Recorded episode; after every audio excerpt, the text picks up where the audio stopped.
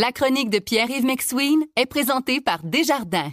Quels que soient vos objectifs, nos conseillers sont là pour vous accompagner tout au long de votre parcours financier. C'est 23. Voici la chronique économique de Pierre-Yves McSween. Bon, ben mon cher Pierre-Yves, euh, c'est mercredi qu'on va connaître la décision de la Banque du Canada. C'est quoi? C'est 12 hausses successives? Pas, taux... 12, pas 12, on, est, on serait rendu à 9 s'il y en a une autre. OK. Mais sur 12 mois, c'est ça? Ouais, c'est, c'est très euh, c'est très rapide. Euh, peut-être qu'on en aura une, peut-être qu'on en aura pas. Personnellement, je préfère pas, mais euh, ça baissera pas en tout cas. Ça baissera pas. Et l'angle de ce matin, je voulais amener, c'était les jeunes. en fait, plus la Banque du Canada augmente le taux directeur en un an, un an et demi, plus les jeunes payent la facture. Parce que quand tu y penses, qui a un prêt hypothécaire élevé, c'est en moyenne des jeunes. C'est des gens entre 20 et 40 ans, puis je mets jeunes entre 20 et 40 ans parce que c'est large être jeune. On a une deuxième vie des fois avec un prêt hypothécaire. Et donc, on dit dans le fond, on fait payer aux jeunes le prix de stabiliser euh, l'inflation. Et c'est le seul moyen qu'on trouve et ça pénalise. Donc là, on se retrouve dans une situation, par exemple, tu as des gens à la retraite avec une maison payée qui obtiennent des excellents taux sur leur certificat de placement garanti, pendant que leurs enfants et leurs petits-enfants en payent le prix. Et donc, il y a un débalancement générationnel lié au fait qu'on a un ennemi commun, c'est-à-dire l'inflation, et que le moyen pour arriver à le mater, à mater l'inflation, ben, c'est de pénaliser les plus jeunes, pénaliser ceux qui ont des prêts hypothécaires, pénaliser ceux qui commencent dans la vie. Et tout ça dans un contexte différent de notre époque. Hein. On n'a plus le droit au, remboursement de TPS TVQ sur une nouvelle maison parce que les maisons valent beaucoup plus cher maintenant que ce que permet le remboursement. Et donc, on, se conforte avec des gens qui ont payé leur maison moins cher, mais aussi qui ont eu euh, d'autres avantages. Et donc là, on a un, schisme générationnel et on le fait payer aux plus jeunes. Je, je veux pas dire que je veux pas mettre de l'huile sur le feu entre les générations. non, mais t'es bien parti. Puis tu sais, faut pas oublier aussi que électoralement, on, disons-le le mot, le bel adverbe, que les gouvernements, disons, font des cadeaux à deux catégories de personnes, les familles et les retraités. Et donc, là, les familles, ça va, hein, si tu as des bons, des moyens revenus, mais en gros, les retraités sont aussi aidés par la mouvance que c'est une masse votante importante. Ouais, mais juste que tu m'expliques une chose, parce que prenons le cas des personnes âgées, là. Oui. ou les retraités. Euh, l'inflation leur fait mal. Oui.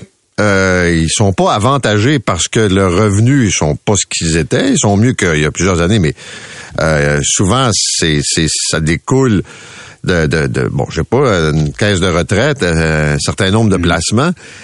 Quand ils arrivent à l'épicerie, quand ils reçoivent le compte de taxe municipale, là, ils, ils trouvent pas ça drôle. T'as raison. Sais-tu qu'est-ce qui, qu'est-ce qui différencie un jeune de 20 ans puis un jeune de 70 ans? Non c'est que le jeune de 70 ans a eu 50 ans pour se préparer à son 70 ans, tandis que le jeune de 20 ans, il a eu 5 minutes. Ouais. je te taquine, là. Mais je comprends ce que tu me dis. Les gens dans la précarité à la retraite sont frappés aussi. En fait, les grands gagnants, c'est les 55-65 ans, là, tu sais, qui ont des bons revenus, que leur maison est payée, qui ont beaucoup d'actifs, qui ont une belle retraite, puis qui ont des placements, puis des, des, blocs, puis tout ça. Eux, là, sont bulletproof, tu comprends?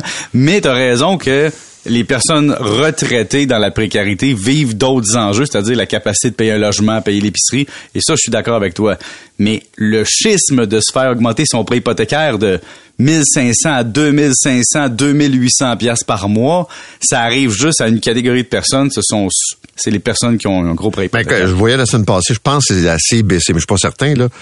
Un client sur cinq a vu sa, son, son, son, son compte hypothécaire euh, son paiement hypothécaire augmenté. Ben ouais, j'en suis, je lève la main. C'est tellement augmenté que j'ai ah. commencé à jaser à mes enfants. Je dis, écoute, c'est, ça fait mal, ça frappe fort. Là. Écoute, puis puis de l'autre côté, je m'adresse aux gens retraités qui ont des placements à placer. La Banque Laurentienne vous offre un CPG pour 15 mois à 5 c'est quand même spectaculaire. Mon meilleur placement CPG à vie, Paul, j'avais 18 ans, c'était à 4,45, puis je m'en souviens encore, je l'ai encadré dans mon cerveau. Vous écoutez La Chronique économique avec Pierre-Yves McSween. Impôts, on est dans les euh, préparatifs évidemment de la déclaration de revenus de 2022. Oui, et, et Paul, je dois dire que l'impôt, c'est une question financière. hein. Ça prend, ça prend beaucoup de relaxation pour en parler. Parce que, non, mais il y a pas des gens pour qui ça- c'est c'est difficile. Oh, OK, tu... euh, Oui, oui. La période des REER est terminée pour 2022. Le dernier droit du 30 avril approche. On a reçu nos derniers relevés fiscaux. Et là, c'est la date limite pour déclarer les revenus. Et la première étape, c'est de classer les papiers. Ouais. Évidemment, tu regroupes tes papiers que tu as déjà, puis euh, tu prends une petite coupe de vin, puis t'en parles avec ta blonde, ton chum, hein, il faut qu'on fasse nos impôts. Et là, j'ai un petit truc numérique pour les gens Vas-y. pour baisser l'anxiété d'année en année. Moi, j'ai créé des dossiers virtuels dans le dans le l'info nuagique là, ou sur l'ordinateur. Et là, tu mets une année à la fois. Et dans chaque année, tu divises. Tu te fais un dossier dons, avis de cotisation, feuillet d'employeur. Et en faisant ça, quand tu l'année suivante, ça te fait comme une liste des choses à penser si ta vie change pas. Mais si en 2022, votre vie a changé, par exemple, vous êtes passé de salarié à travailleur autonome, faut le préparer. hein? Les corporations, par exemple, si vous êtes un travailleur autonome incorporé. Si vous êtes devenu propriétaire ou vous avez vendu une propriété, sachez que depuis 2016, quand on vend une propriété, il faut la déclarer, même si on a une exemption de gain en capital.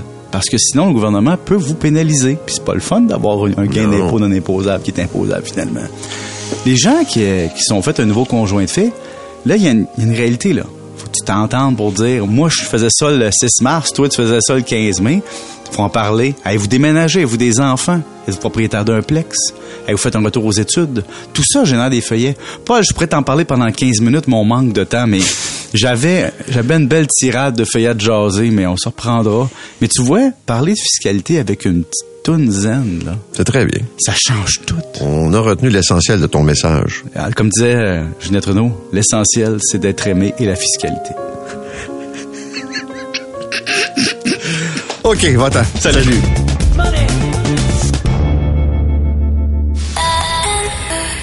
C'est 23.